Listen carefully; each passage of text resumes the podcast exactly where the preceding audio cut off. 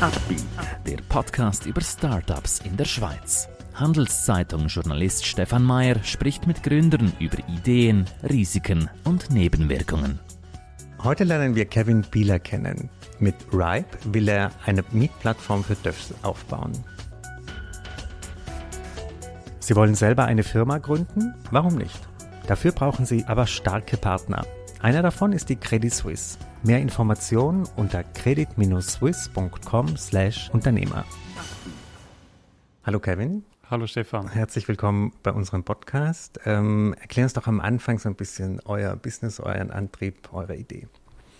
Ja, grundsätzlich haben wir eigentlich angefangen mit der im Abo, haben einen sehr großen Erfolg gehabt, haben dann aber schnell gemerkt, dass wir etwas machen müssen, dass wir noch mehr Leute erreichen und sind dann auf die Idee gekommen, wieso werden wir jetzt Airbnb für TÜV? Mhm. Und äh, so ist das Ganze eigentlich entstanden, haben dann das getestet, haben mega ähm, Zuspruch bekommen von allen Leuten und haben gesagt, gut, bauen wir das, haben das über den Winter äh, die Plattform komplett umbauen auf das und ja, so hat die Geschichte ihren Lauf genommen.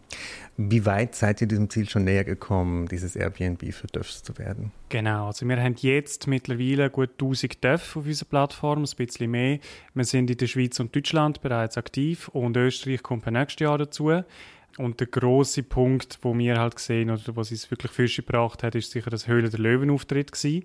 Der hat uns medial extrem vorgebracht und jetzt sind wir halt in den Medien bekannt und sind in der TÜV-Welt ein bisschen ein bunter Hund. Das merken wir auch. Wir haben jetzt viel mit Importeuren, Händlern zu tun, die auf uns zukommen und sagen, die einen sagen, hey, mega cool, dass ihr so etwas macht. Andere sagen, das wird keinen Erfolg haben, aber das ist halt Startup-Game. Was sind die Argumente von denen, die sagen, das wird nicht funktionieren? Ja, die Herren stehen meistens kurz vor der Pension und möchten eigentlich nicht mehr, dass sich groß etwas ändert und das akzeptieren wir so. Aber ähm, unser Weg geht halt in Zukunft. Wenn wir die letzten zehn Jahre anschauen, die Plattformen sind aus dem Boden geschossen. Egal, ob das bei Wohnungen, bei Autos, bei Camper, bei Boot, bei Flugzeugen, es gibt es mittlerweile überall. Und dafür ist eigentlich nur die nächste logische Größe, weil wir einen riesen Markt in der Schweiz haben und eine Dachregion, also Deutschland, Österreich dazu sowieso. Und darum hat es uns so erstaunt, dass noch niemand auf die Idee gekommen ist, weil doch das Fahrzeug, ein TÜV steht meistens 99 Prozent der Zeit nur um. Und anstatt, dass man das eigentlich in der Garage versuchen lässt, kann man so noch ein bisschen Geld damit verdienen und seine Freude mit anderen mhm. teilen. Warum glaubst du, hat es in diesem Bereich so lange gedauert, äh, bis da so ein Angebot entstanden ist? Das haben wir uns auch gefragt und äh, ich denke, der Hauptgrund ist wirklich, dass ähm, das Stuff-Business relativ verstaubt war bislang. Und sie sind in einer extremen Luxusposition gewesen. Das heißt, sie haben nicht müssen, weil ähm, Corona hat es eigentlich auch wieder gezeigt, man hat den Händler die Garagen eingerannt, sie sind fast nicht mehr nachgekommen mit Liefern oder sind nicht mehr nachgekommen mit Liefern. Und dann sind wir dort dann eigentlich bei den Händlern falsch am Platz gewesen. Und jetzt fährt das Ganze ein bisschen ankehren, es öffnet sich wieder alle, alle können in die Ferien, jetzt steht der vielleicht wieder nur rum. Und man hat viel Geld investiert, der Occasionsmarkt ist nicht gut, das merkt man bei den Autos, das merkt man bei den TÜV und jetzt kann man, muss man nicht verkaufen und kann trotzdem noch etwas damit machen. Mhm. Was ist die größte Herausforderung für euch momentan als Unternehmen? In welcher Phase würdest du sagen, seid ihr jetzt? Wir sind halt ein extrem skalierbares Business und für uns ist jetzt halt der Markenübertritt oder der Marktübertritt auf Deutschland, wo wir im Juli gemacht haben, ist ein äh, großer Schritt. Die Schweiz kennen wir sehr gut, auch dort die Lokalität, das ist alles ein bisschen kleiner, das ist alles ein bisschen näher beieinander. Und Deutschland merkt man einfach Größe. Also das heißt, man muss extrem strukturiert vorgehen. Wir können nicht äh, sagen, ja, jetzt gehst du auf ganz Deutschland und machst mal überall Werbung, dann das verpufft, mhm. sondern man muss wirklich strukturiert sagen, welche Stadt, welche Region hat am meisten Einwohner, am meisten TÜV pro Einwohner und dann die Hotspots anzieht. Weil wir haben das bekannte Marketplace-Problem, also das Chicken and Egg, was ist zuerst, oder? Und wir müssen halt einen gewissen Supply generieren, bevor wir eigentlich den Demand können mhm, generieren können. Mm Und an dem schaffen wir. Aber wir haben da in der Schweiz extrem gut können testen und können jetzt das in Deutschland umsetzen und das spart uns sehr viel Geld. Was sind so Kompetenzen oder Persönlichkeiten, die euch fehlen momentan, vielleicht auch im Team, die euch da helfen würden? Oder würdest du sagen, ihr seid optimal ausgestattet? Ich glaube, lernen kann man immer, an mhm. dem liegt es nicht. Ähm, was wir jetzt gemerkt haben, was über die letzten drei Monate, vier Monate extrem wertvoll war, sind einfach die, die Netzwerkkontakte. Also das heißt, wenn du eine gewisse ja, sagen wir, eine gewisse Bekanntheit bekommst, dann heisst es schnell mal, hey, ich kenne dort noch jemanden und hey, schau dort mal und, und, und. Und das hat uns extrem weitergebracht und das wird uns in der Schweiz sind wir brutal gut aufgestellt mittlerweile. Und Deutschland merken wir, sind wir noch in der Anfangsstadie. Also dort äh, wären wir froh, hätten wir noch ein, ein zwei Kontakte mehr. Aber sonst vom Personellen her, wir sind mittlerweile sechs Leute, äh, die bei Ribe arbeiten und ähm, das können wir gut stemmen. Nächster Schritt jetzt Customer Service für Deutschland, für Österreich. Dort sind wir jetzt sicher noch auf, äh, auf Personensuche. Aber äh, so sind wir sehr gut mhm. aufgestellt. Du hast vorhin erwähnt, euren Auftritt bei Hülle des, äh, der Löwen. Äh, ihr habt dort äh, überzeugt, auch Investoren. Ähm, wie seid ihr finanziell sonst strukturiert? Also seid ihr mit eigenem Geld drin? Ich glaube, Roland Brack ist äh, immer noch Teil? Oder genau, wie, genau. Wie also wir haben eigentlich Bootstrap gestartet. Das mhm. heißt, wir haben wirklich unser eigenes Geld investiert. Ähm, haben dazu mal die Flotte dann gekauft, haben gesagt, wir müssen das testen, wir müssen machen, haben zwei sehr, sehr erfolgreiche Jahre gehabt, haben das aber alles nebenberuflich gemacht. Wir haben einfach geschaut, in welche Richtung geht es, weil Töff-Business ist ein saisonales Business, das ist nach wie vor so und sind dann eigentlich ähm, gefragt worden, ob wir dort möchten äh, mitmachen bei Höhle der Löwen, äh, weil sie finden es mega spannend. Zuerst haben wir einen Korb gegeben und dann ein Jahr später haben wir gesagt, okay, wir kommen gleich. Und dann ist genau das passiert. Roland Brack hat sehr, sehr schnell gemerkt, dass da ein riesen Potenzial rum ist. Er ist ja bei MyCamper und, und äh, anderen so Plattformen investiert und hat sehr gute Zahlen dort kennt. Wir haben den Markt miteinander angeschaut und haben gesehen, dass unser Markt etwa fünf bis sieben Mal grösser ist. Und gesagt, ja, die nächste logische Größe plus er selber ist auch noch ein ehemaliger Töfffahrer mhm. und hat genau die Probleme, die wir beschrieben haben, hat er kennt. Und äh, das hat dann beim, er ist ein bisschen Petrolhead, er hat das gerne, er ist in dieser Szene unterwegs und darum ist es zunächst logisch mhm.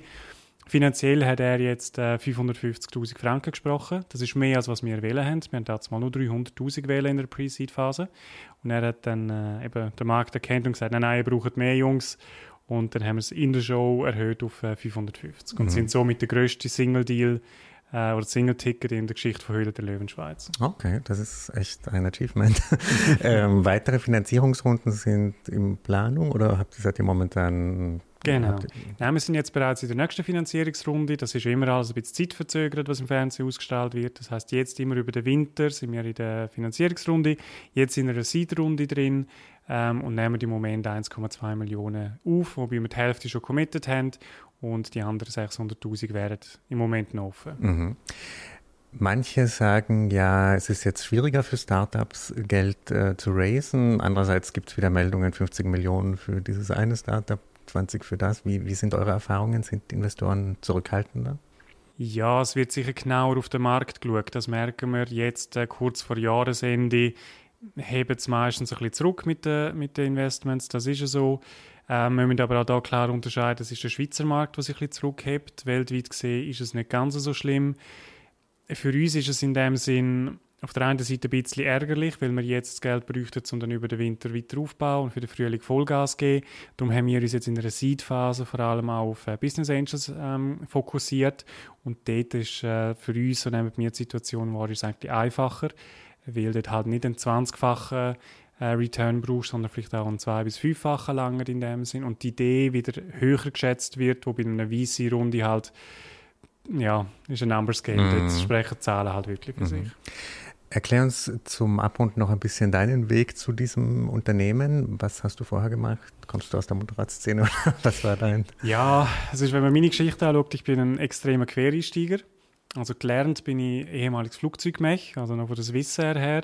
Habe dann äh, Matur nachgeholt, oder bin im Ausland gewesen, Matur, äh, Matur nachgeholt. Ähm, ja, habe dann die Ausbildung zum Linienpilot gemacht, also etwas mhm. ganz anderes. Mhm.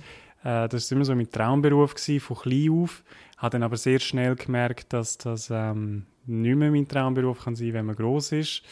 Äh, einfach aus dem Grund, man ist nie so stark reglementiert, glaube ich, wie als, wie als Pilot. Mhm. Und ich hatte Freiheitsgedanken gehabt, habe das wählen, bin dann äh, zurück äh, auf Graubünden, man hört es vielleicht, ich bin Bündner, und bin dort ins Familienunternehmen eingestiegen, also ich habe das Unternehmertum mit der Muttermilch äh, sozusagen aufgesucht, habe dort mit meinem Vater äh, sehr nahe zusammen geschafft, habe eine eigene Firma gegründet und habe jetzt äh, knapp fünf Jahre die eigene Firma gegründet, habe Innenarchitektur dazu studiert und äh, habe nachher als Innenarchitekt äh, geschafft und habe mit ihm, der in der Handwerksbranche unterwegs ist, sehr, sehr nahe zusammen geschafft. Okay, klingt nach vielen Talenten. Ähm, wie beschreiben dich denn deine Kollegen als Führungspersönlichkeit? Bist du jemand, der sehr äh, transparent, demokratisch führt oder gibst du mehr so die Linie vor? Ich glaube, es ist einfach und schwierig, um mit mir zusammen zu arbeiten. Also das heißt, ja, so blöd das mhm. tönt, aber ich habe schon meinen Kopf. Also ich setze mich durch, habe aber auch dort, ähm, ich bin immer offen für, für Inputs. Und ähm, wir haben vor allem bei uns drei Gründer, wir sind ja ein, Gründerteam von drei äh, ursprünglichen Gründern, haben einen extrem guten Konsens gefunden über die Jahre hinaus. Am Anfang ist das ein bisschen schwieriger gewesen. Ich habe sicher mehr Background mitgebracht, halt von der Unternehmensführung her. Darum ist jetzt auch die Position vom CEO mir zugesprochen worden, weil ich einfach mehrere Jahre Erfahrung jetzt dort drin habe. Ähm, zum Namen zurückkommen, ich lande Leute in ihren Raum und ich glaube, das ist auch extrem wichtig, dass sie sich auch in ihrem Genre können ausleben können, weil ich bin nicht der Marketing-Profi, ich bin nicht äh, der Programmierer etc. Ich muss darauf vertrauen, dass die Leute das richtig machen und das machen sie auch. Aber äh, die gute Seele oder der Geist von Ribe eigentlich hochheben und immer schauen, dass der Nordstern, wo wir zusammen fixiert haben, dass wir äh, auf dem Kurs sind. Das sehe ich als meine Hauptaufgabe. Mhm. Sehr gut. Äh, die wichtigsten Milestones noch in diesem Jahr, was habt ihr euch da vorgenommen? Genau, also was jetzt noch kommt bis Ende Jahr, jetzt ist eigentlich die Saison ist am Abklingen, wir sind jetzt in der Finanzierungsrunde, die möchten wir bis Dezember schließen, das ist sicher der größte Milestone. Dann äh, das Go Live in äh, Österreich wird das Jahr noch kommen, äh, dass wir einfach wieder dort die Vermieter anborden können, dass wir dann im März, äh, April live gehen können mhm. oder eigentlich wieder ready sind auch für Österreich. Super, viel Erfolg dabei und ganz herzlichen Dank für deinen Besuch. Danke dir vielmals. Ein Podcast der Handelszeitung.